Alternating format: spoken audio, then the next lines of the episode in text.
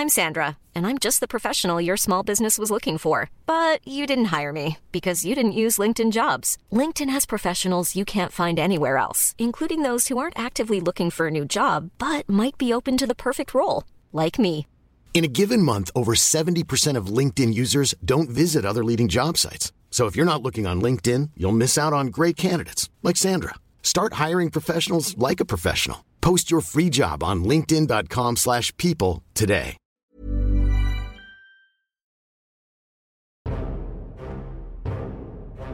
D'Ajaccio à Waterloo, de son sacre à son exil à Sainte-Hélène, le plus célèbre des empereurs français se raconte.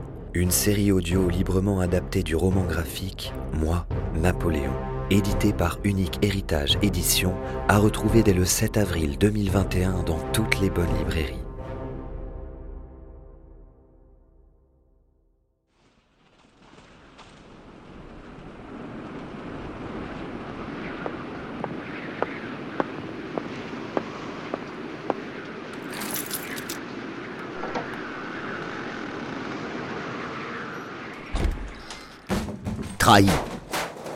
Ils m'ont tous trahi.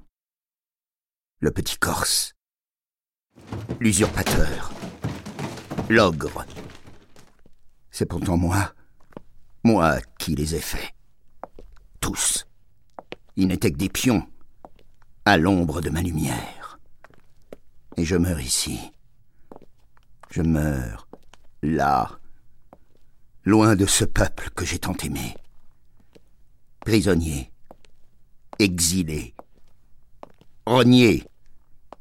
Moi, l'empereur des Français, le vainqueur de l'Europe, le maître du monde.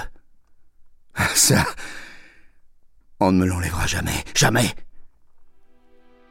J'ai mes souvenirs, mon histoire, ma légende, gravée dans ma mémoire bientôt dans le marbre.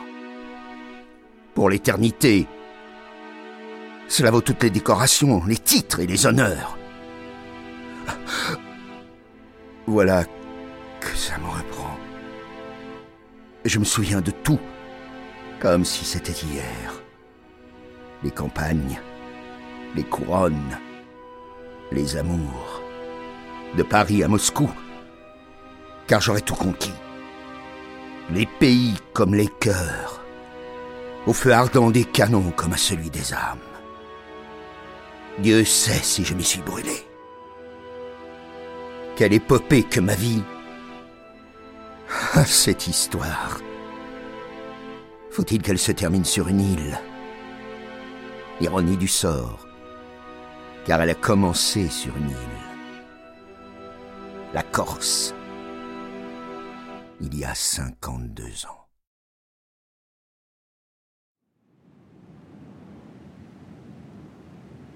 Je suis né à Ajaccio le 15 août 1769, dans les dernières années du règne de Louis XV, au lendemain du traité par lequel Gênes cède la Corse à la France.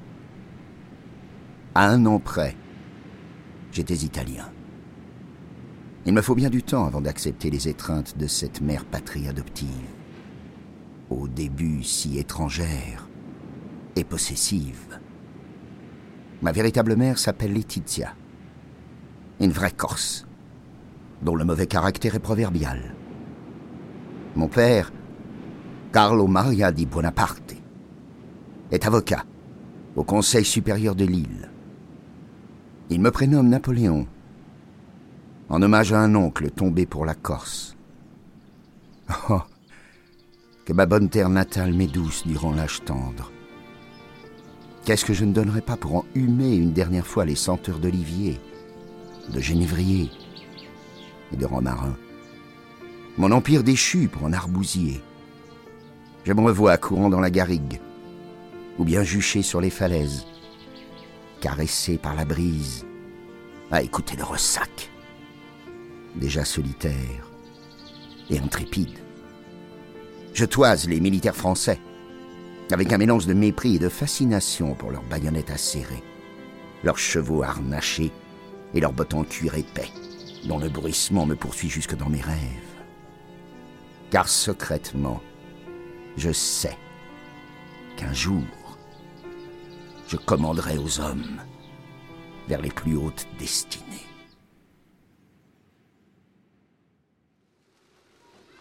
Mon père m'obtient une bourse à l'école militaire de Brienne, où je fais mon entrée à l'âge de 10 ans. À bien des écarts, ces cinq années comptent parmi les plus dures de ma vie.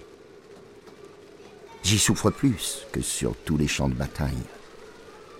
Coupé des miens, je dois éprouver l'austérité des murs, la discipline de fer, sans parler du climat champenois, venteux et humide, qui me fait tant regretter ma chère Corse.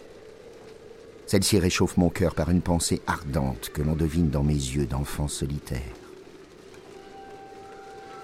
Les rapports sont tendus avec mes camarades, qui raillent mon ardeur nationaliste. La plupart de ces fils de nobliaux, infatués de leur nom, voient la Corse comme un pays barbare.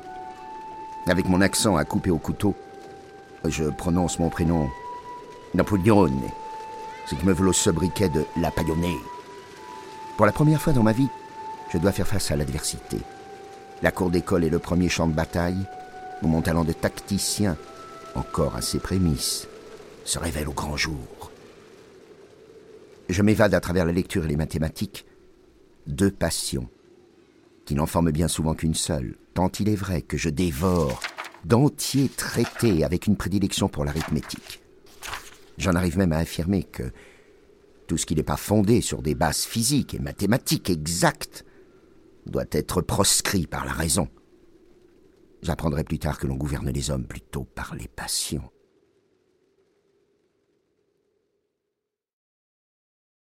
Je suis admis en 1784 à l'école militaire de Paris, dans la compagnie des cadets gentilshommes, où je revais mon premier uniforme d'officier, le plus beau de toute ma vie. Je n'y séjourne qu'un an, le temps de parfaire mes connaissances théoriques. Sans surprise, je me distingue en particulier par mes facilités dans les matières scientifiques mais aussi pour mon caractère farouche, qu'un examinateur qualifie de dominant, impérieux et entêté. impérieux. Il ne croit pas si bien dire. Je passe beaucoup de temps seul dans ma chambre, à étudier l'art militaire dans les livres, à la lueur d'une chandelle. Mes convictions nationalistes et mon attachement pour le général Paoli se renforcent et me valent le mépris de mes professeurs. Mais qu'importe. En bon insulaire, je suis d'abord attiré par la marine. L'appel du large cédera finalement à celui de l'ambition. Et c'est l'artillerie qui l'emportera dans mon choix de carrière. À un an de la Révolution, les rues de la capitale sentent déjà la poudre. En témoignent les libelles sulfureux distribués sous le manteau. Tout semble prêt à s'embraser.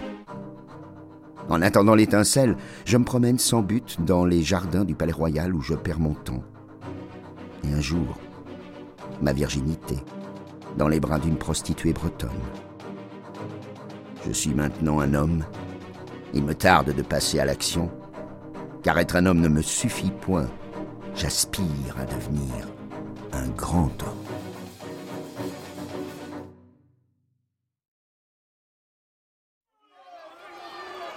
À présent, le torrent révolutionnaire se déverse sur la France et m'emporte jusqu'à Toulon, où j'accomplis mon premier haut fait d'armes. Majoritairement fédéralistes et royalistes, les notables locaux sont hostiles à la Convention montagnarde et fidèles au roi.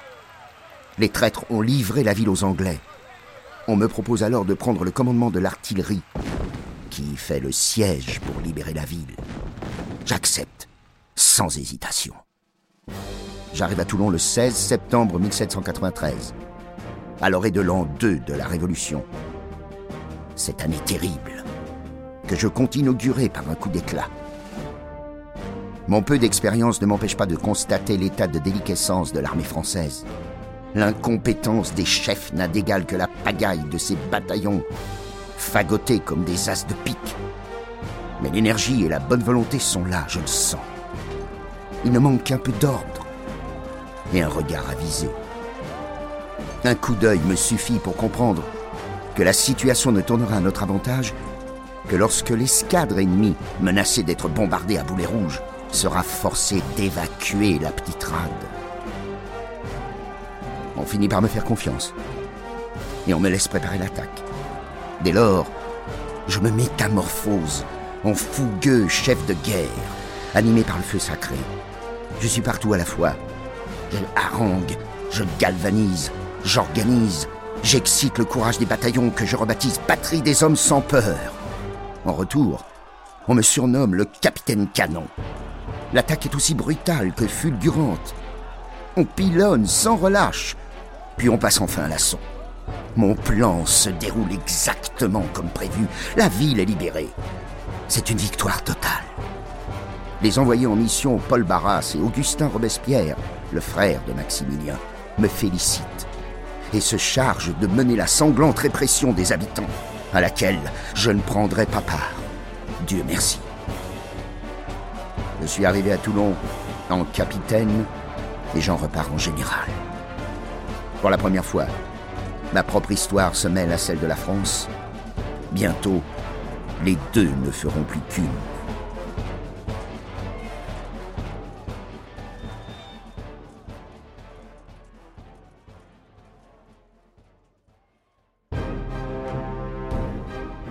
Cette série audio vous a plu?